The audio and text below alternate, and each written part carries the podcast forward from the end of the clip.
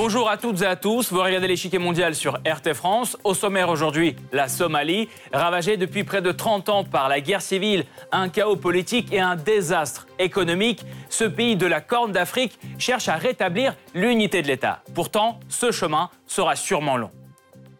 Alors pourquoi cette profonde division interne n'arrive pas à être surmontée et en quoi impacte-t-elle la stabilité de toute la région?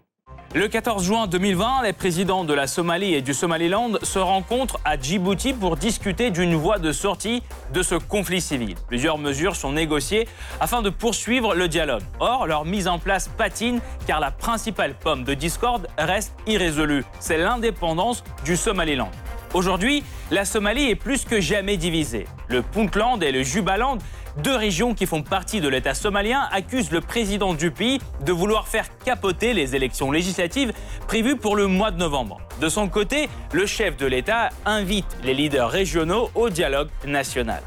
À l'international, les régions autonomes mènent souvent une ligne bien différente de celle du gouvernement central. Ainsi, le président du Jubaland s'assure du soutien du Kenya, par exemple, pour les élections régionales de 2019, contestées par Mogadiscio, le centre. Le Somaliland, lui, cherche activement la reconnaissance internationale et renforce ses liens avec l'Éthiopie, le Kenya et l'Égypte. Mais avant de poursuivre, voici ce qu'il faut savoir sur cet État profondément divisé depuis les années 90. C'est le Blitz. Reconnu à l'international, l'État somalien est né en 1960 de la fusion de la Somalie italienne et du Somaliland, protectorat britannique. Ayant le statut de la République fédérale, le pays est en effet composé de six États. Le Somaliland, le Puntland, le Galmudug, l'Irshabel, l'État du Sud-Ouest, et le Jubaland. À ceci s'ajoute la petite région de Banadir, où se trouve la capitale Mogadiscio. Mais en réalité, le gouvernement fédéral ne contrôle qu'une partie du territoire. La guerre civile de 1991 a eu comme résultat la proclamation de l'indépendance du Somaliland, un des six États membres. Depuis, celui-ci dispose de sa propre constitution, d'un gouvernement, d'une armée et même sa propre monnaie. Or, aucun pays du monde n'a pour le moment reconnu son indépendance. À la différence du Somaliland, les cinq États restants se considèrent comme faisant partie intégrante de l'État somalien, mais disposent tout de même d'une large autonomie politique et économique. Cependant, si l'État du Sud-Ouest, le Galmudug et l'Irshabel coopèrent activement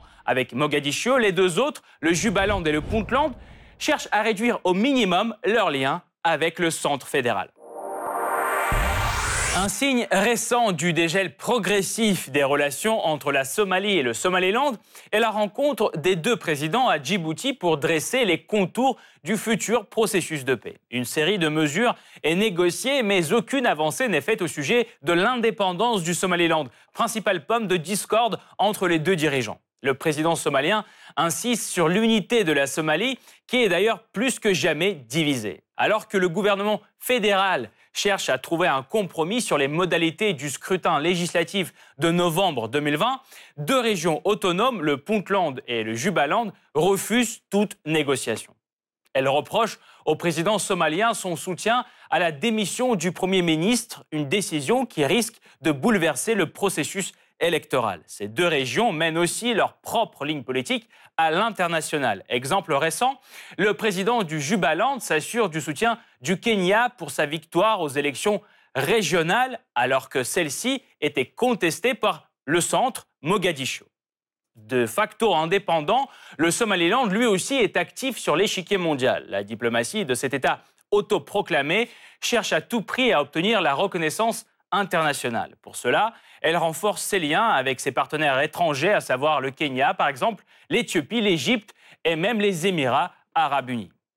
Quelle est donc la stratégie du gouvernement central à l'étranger? Quelles sont les raisons de cette profonde division de la Somalie? Enfin, quelle est l'ampleur de la crise humanitaire et sécuritaire qui déchire le pays? Pour répondre à ces questions, nous rejoignons Marc Laverne, géopolitologue, directeur de recherche au CNRS.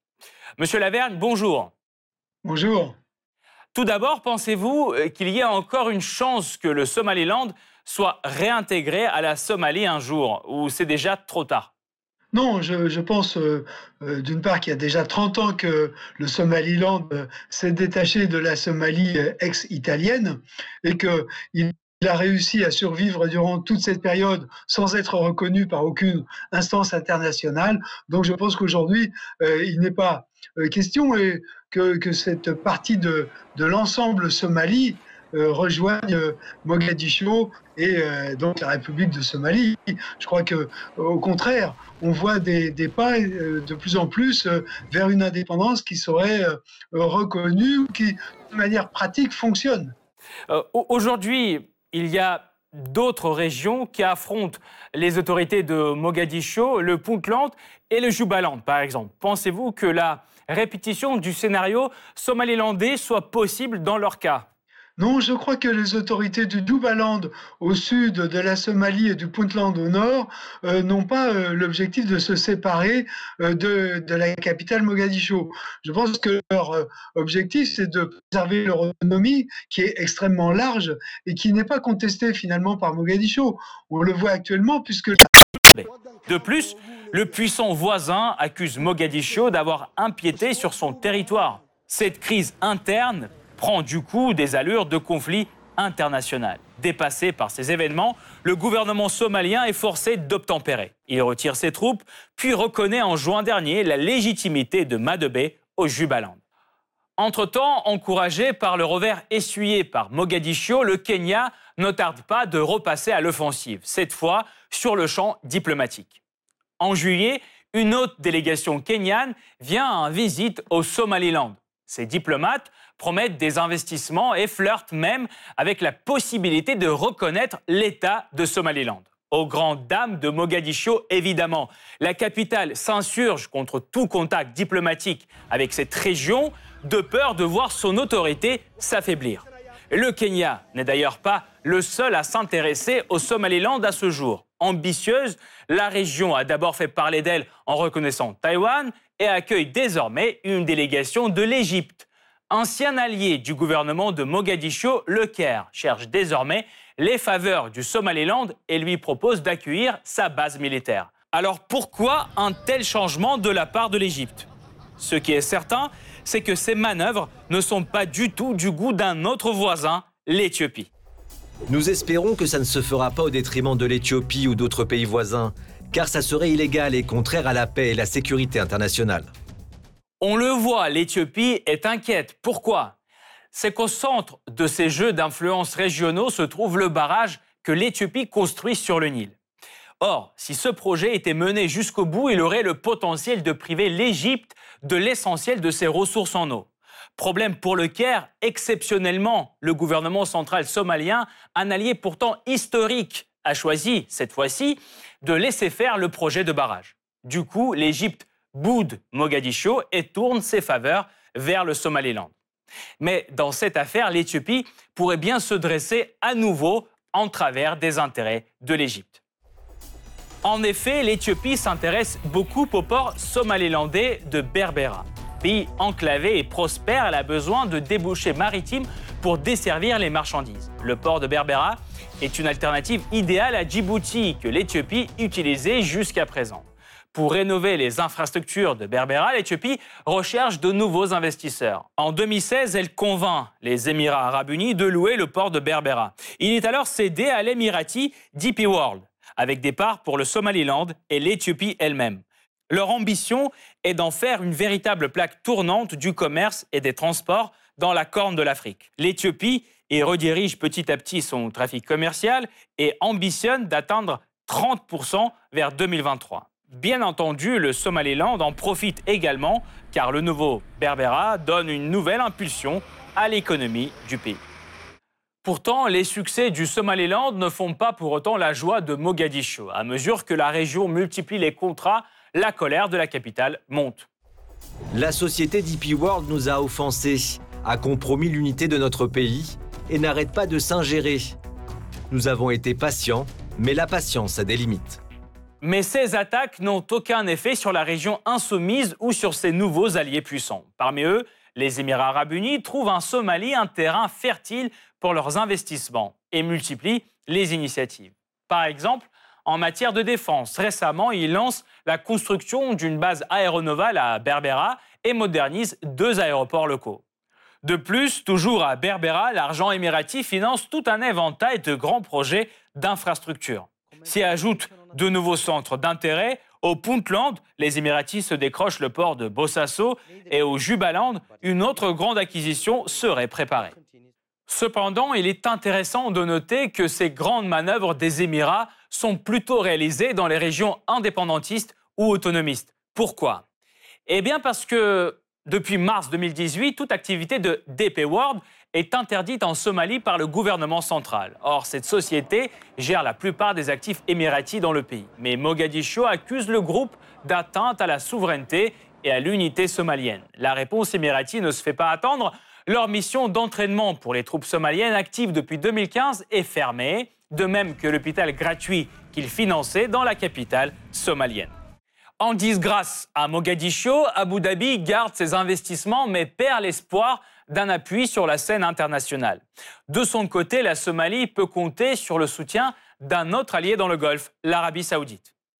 Dès 2015, le nouveau prince héritier Mohamed Ben Salman cherche de nouveaux alliés et tourne son regard vers ce pays africain islamique. Sa campagne de séduction commence par un succès. En janvier 2016, la Somalie rompt toute relation avec le rival de l'Arabie saoudite qui est l'Iran.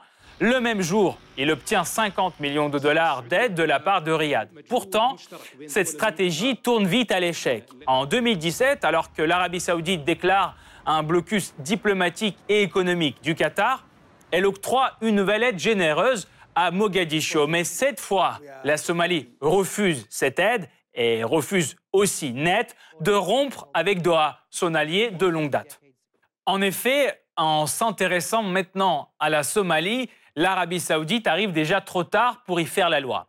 Le Qatar est aux côtés du gouvernement de Mogadiscio depuis son élection de 2012 et son soutien sonnant et trébuchant se chiffre déjà à 4 milliards de dollars. De plus, Doha n'est pas le seul allié somalien qui hérite le Golfe, car il y a aussi la Turquie qui est très bien implantée.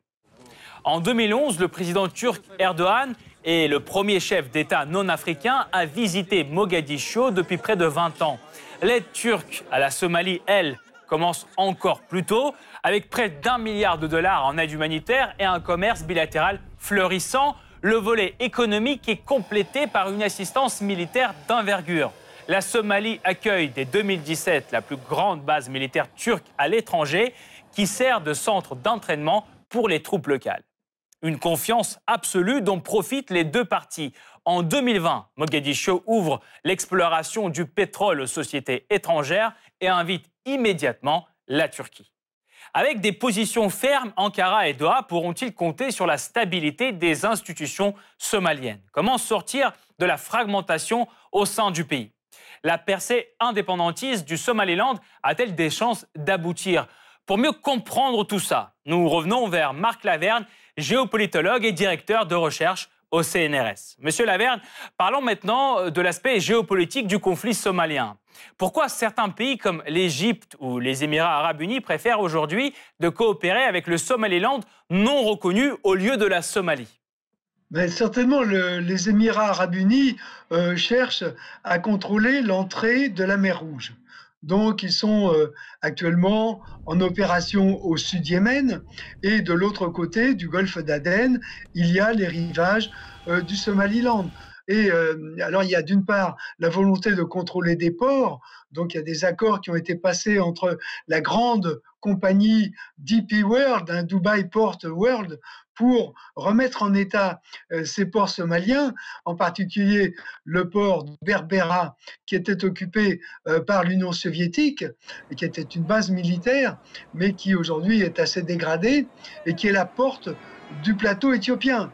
C'est-à-dire que derrière le contrôle de ces rivages, le port de Berbera et puis aussi le port de Bosaso au Puntland, l'idée c'est de d'accéder Addis Abeba, à l'Éthiopie, à ces 100 millions d'habitants euh, de l'Éthiopie qui sont en plein développement avec des ressources énergétiques, avec une main-d'œuvre euh, opérationnelle. La Chine est très présente en Éthiopie pour accéder à toutes ces richesses. Et les Émirats arabes unis s'inscrivent un peu dans ces routes de la soie qui sont prônées par les Chinois. Et puis ils jouent aussi leur propre carte, hein, c'est-à-dire qu'ils euh, cherchent à à préparer l'après-pétrole, à sortir du Golfe Persique, de ce face-à-face avec l'Iran, en acquérant des positions euh, encore une fois, au Yémen, et puis à l'entrée du Golfe d'Aden, qui est quand même une des principales artères maritimes mondiales. Si vous pouvez euh, répondre très brièvement à la dernière question, pourquoi selon vous, euh, Somalie n'a toujours pas obtenu de paix depuis les années 1990 je crois qu'il y, a un peu, comment dire, une méconnaissance du tissu social somali. Les Somalis, que ce soit euh, dans les pays dont on parle là, mais aussi en Éthiopie ou au Kenya, sont organisés en clans. Ils sont, malgré le fait qu'ils parlent la même langue, qu'ils ont la même religion, la même culture, le même mode de vie, eh bien, ce sont des gens qui n'ont pas un rapport à l'État extrêmement confiant et extrêmement euh, je veux dire, ce sont des clans qui se battent entre eux pour l'accès au pâturage, au point d'eau, à d'autres ressources, la piraterie, etc. Donc voilà, je crois que tout simplement, c'est un État qui est en, situation permanente d'instabilité. Merci beaucoup, Monsieur Lavergne. Je rappelle, Marc Lavergne, géopolitologue, directeur de recherche au CNRS, était aujourd'hui avec nous. Merci encore d'avoir apporté votre éclairage. Cette partie-là n'est pas encore terminée. La semaine prochaine, une nouvelle partie vous attend avec d'autres pions sur l'échiquier mondial. À bientôt sur RT France.